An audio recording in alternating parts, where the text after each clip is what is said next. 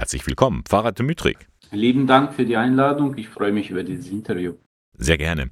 Herr Dmytrik, zunächst, wo stammen Sie her? Wo in der Ukraine liegen Ihre Wurzeln? Geboren wurde ich in der Ukraine. Ich verbinde sozusagen die zwei großen äh, Teile der Ukraine. Väterlicherseits äh, stamme ich sozusagen aus der Westukraine und äh, mütterlicherseits also stamme ich aus der Ostukraine, in der Nähe von der Stadt äh, Schastja. Die, die wurde vor kurzem, glaube ich, befreit. Selber bin ich geboren in der Stadt, im kleinen Städtchen Jaremcha, das ist im Westen der Ukraine, im tiefen Westen, in den Karpaten.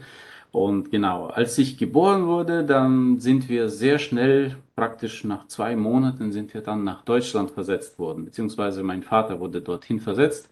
Also verbindet mich also meine Lebensgeschichte mit Deutschland äh, sehr, sehr tief. Also und ich habe so den größten Teil meines Lebens habe ich in Deutschland verbracht. Das heißt, Ihr Vater war bei der sowjetischen Armee und wurde in der damaligen DDR stationiert. Und daher können Sie auch so gut Deutsch. Genau, wir waren damals in der DDR stationiert, in äh, Thüringen, äh, beziehungsweise in der Stadt, zuerst mal in der Stadt Rudolstadt, fünf Jahre und das zweite Mal äh, in der Stadt Jena.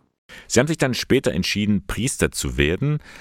Sie gehören der ukrainischen griechisch-katholischen Kirche an. Was ist jetzt an dieser Kirche so besonders? Das ist eine katholische Kirche im byzantinischen Ritus. Das ist so eine kleine, kleine Brücke zwischen der Orthodoxie und dem, dem äh, der katholischen Kirche. Besonderheit der Kirche, naja, das ist wahrscheinlich ihre tiefe Spiritualität, byzantinische Spiritualität. Das ist einerseits, aber andererseits oder sozusagen wiederum ist es auch eine moderne Kirche, beziehungsweise eine Kirche, die im Einklang mit der Katholizität nach neuen Evangelisierungsmöglichkeiten sucht, ständig sucht, nach neuen Pastoralzugängen, nach neuer Pastoral. Von daher ist es schon, glaube ich, eine Bereicherung der Weltkatholizität. Studiert haben Sie ja zum großen Teil auch in Eichstätt im Kollegium Orientale.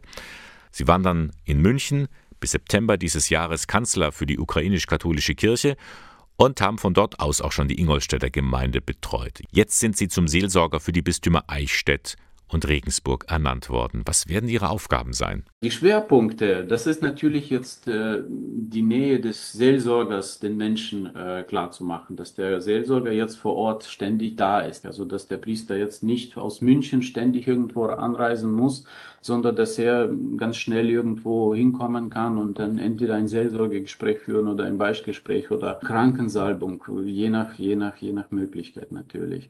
Und ja, das sind so die Prioritäten. Die Gemeinde sammeln, um das Gemeindeleben zu intensivieren, so würde ich das formulieren. Also das, das sehe ich für mich als äh, die erste Priorität jetzt für die nächsten Jahre.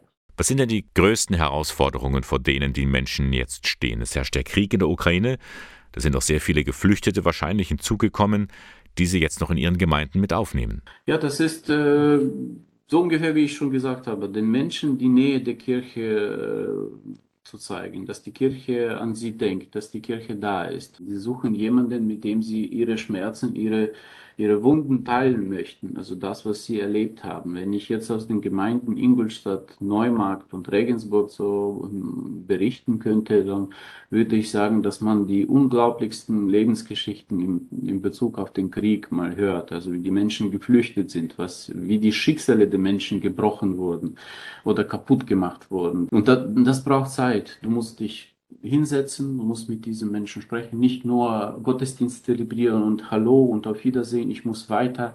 Nein, so wird es, so wird es nicht funktionieren. Man muss sich Zeit nehmen, man muss mit den Menschen reden, man muss die, man muss denen zuhören und man muss versuchen, denen irgendwie zu helfen. Das also sind so Schicksale, für die Sie da sind.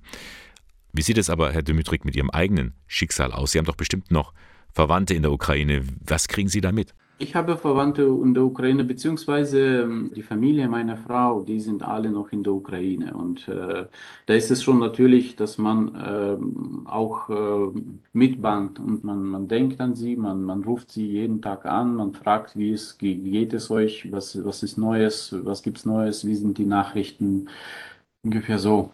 Jetzt haben Sie so nebenbei erwähnt, die Familie meiner Frau, das ist ja auch etwas Besonderes an ihrer Kirche. Priester dürfen verheiratet sein. Genau, bei uns dürfen die Priester heiraten vor der Diakonatsfeier. Nach der Diakonatsfeier darf man das nicht mehr. Und Ihre Frau unterstützt Sie bei Ihrer Arbeit? Einer hat mal gesagt, dass die Priesterfrau die 50 oder 60 Prozent der Gemeindearbeit macht. Also, die unterstützt mich sehr. Also das ist schon eine enorme Unterstützung. Also allein äh, würde ich das einfach von der Zeit her wahrscheinlich nicht, nicht schaffen. Aber die muss dran glauben, die muss mitziehen. Bei uns klappt es, Gott sei Dank. Also Jetzt geht's ja gleich los mit Ihrer Arbeit. Sie werden auch in Ingolstadt dann wohnen. Worauf freuen Sie sich jetzt besonders? Äh, ich freue mich vor allem, dass ich näher an der Gemeinde bin, dass ich dann direkt vor Ort erreichbar bin. Und äh, mal schauen, also ich bin da guter Hoffnung, dass es gut funktionieren wird. Ja, Pfarrer Dimitrik, vielen Dank für das Gespräch und Ihnen alles Gute. Herzlichen Dank.